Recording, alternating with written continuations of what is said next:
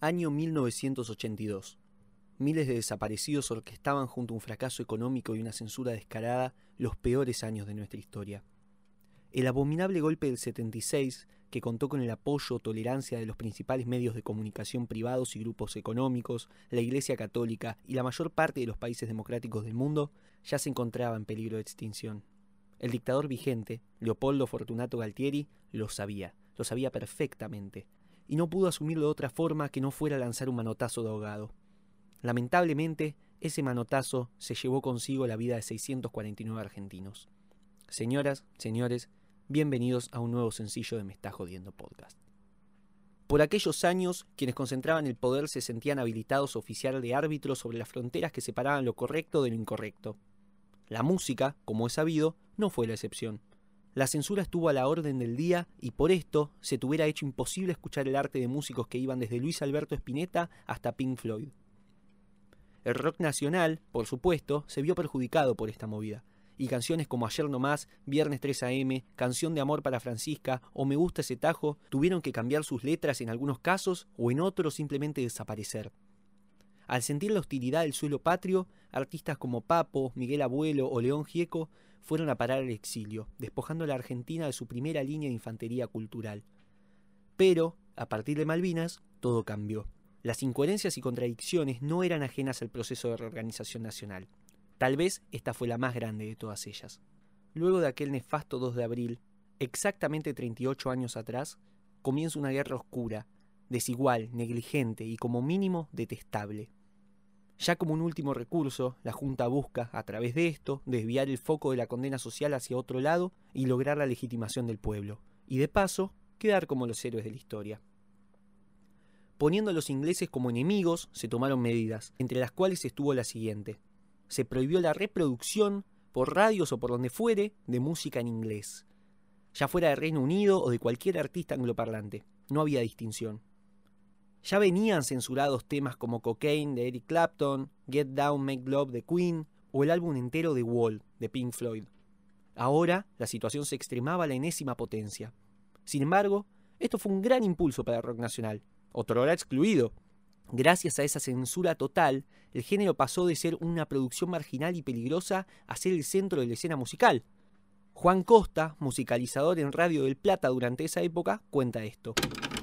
El 90% de las canciones que pasábamos eran en inglés. Teníamos la orden de no pasar algunos cantantes y era muy poco el material permitido. Porcheto, Pedro y Pablo, Charlie García y Cantilo eran los artistas que más se pasaban en esa época. Es decir, casi que podría decirse que se pasó de blanco a negro, de todo a nada. El rock nacional, histórica víctima del golpe del 76, ahora era un arma de la dictadura para la batalla que se habían sacado de la galera.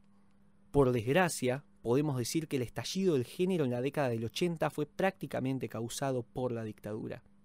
En ese contexto, los principales productores de rock argentino deciden organizar un espectáculo para reclamar paz y hacer algo por los pibes que estaban dejando la vida por voluntades ajenas en Malvinas. Así, Daniel Greenbank, Oscar López, Alberto Bayan, entre otros, organizan el Festival de la Solidaridad Latinoamericana, bajo el lema Mucho rock por algo de paz. Un show que contó con el total apoyo del gobierno de facto. Al principio se pretendía cobrar entrada, pero luego se decidió pedir ropa en desuso, alimentos no perecederos o incluso cigarrillos para poder entrar. Raúl Porcheto diría al respecto. Cuando nos propusimos hacer ese show, la idea principal era cobrar entrada, pero nos opusimos porque no queríamos que con ese dinero se comprara ni una sola bala. Si se piensa en esos términos, para el fanático fue un negoción. Por un bajo costo, ibas a ver en un mismo show a Spinetta, a Charlie, a León Gieco, a Papo, a Pedro y Pablo, a Rubén Rada, a Lito Nevia, entre muchos otros. El resultado, en un sentido objetivo, fue un éxito.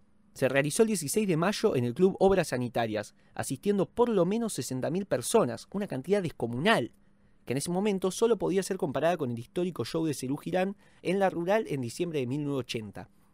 Canal 9 y las radios Rivadavia y Del Plata transmitieron de corrido y sin cortes publicitarios el show y el material recaudado llenó 5.000 bolsos que fueron trasladados en 50 camiones. A raíz de este festival se generó un intenso debate sobre el significado de la participación de los músicos y del público. Hubo grupos que rechazaron la invitación, Virus por ejemplo.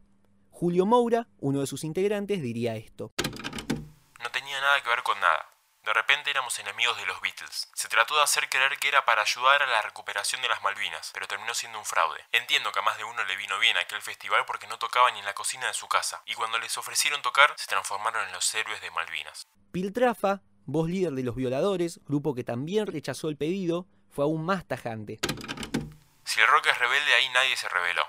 Levantaron la alfombra y metieron la basura abajo. Salvo Spinetta, que se sintió usado, ninguno fue capaz de una autocrítica. De tan fraternal ese festival se volvió fratricida. La amargura del espectáculo surgía cuando se pensaba, no sin argumentos, que el show le era muy funcional a los dictadores, que presentarse allí era ser tolerante con la situación del país y no oponerse a que aquella inexplicable guerra siguiera su curso. Del otro lado, por parte de quienes sí actuaron, también hubo gran cantidad de testimonios, como el de Charlie García, que diría esto copaba ni medio ir a ese festival, pero es como cuando tenés un amigo enfermo. Aunque no te guste el hospital tenés que ir. Porque pese a todo el bullshit, los pibes que estaban peleando eran reales y bien podría haber sido uno mismo. Estar en ese festival era una forma de hacerles el aguanta a ellos y no a los milicos. Había que estar. El caso de León Gieco fue particular, porque fue citado para cantar Solo le pido a Dios, un tema que, por palabras suyas, los colimbas cantaban en Malvinas. El asunto es que por esta canción, Gieco fue perseguido y censurado años atrás, y ahora le pedían que la cante. Me sentí muy mal, es el único recuerdo que tengo. Por lo demás, siempre me importó un carajo el tema del nacionalismo planteado en estos términos o la preocupación por dos islitas de mierda perdidas en el mar. Lo único que pensaba mientras cantaba Solo le pido a Dios eran los pibes que estaban pasando hambre y frío sin posibilidades de hacer nada. Se supone que fue un festival pacifista, que no se buscaba manifestar apoyo a los combatientes en sí, sino exigir piedad por ellos, y no por parte de los ingleses y la rebeldía que se reclamaba en realidad sí existió. Raúl Porcheto, por ejemplo, cantó en el escenario un tema que le había sido prohibido, algo de paz. Más adelante usó estas palabras para recordar el hecho. A mí, antes de subir, un coronel con una 45 me dice, Che Raúl, hoy no es para cantar algo de paz.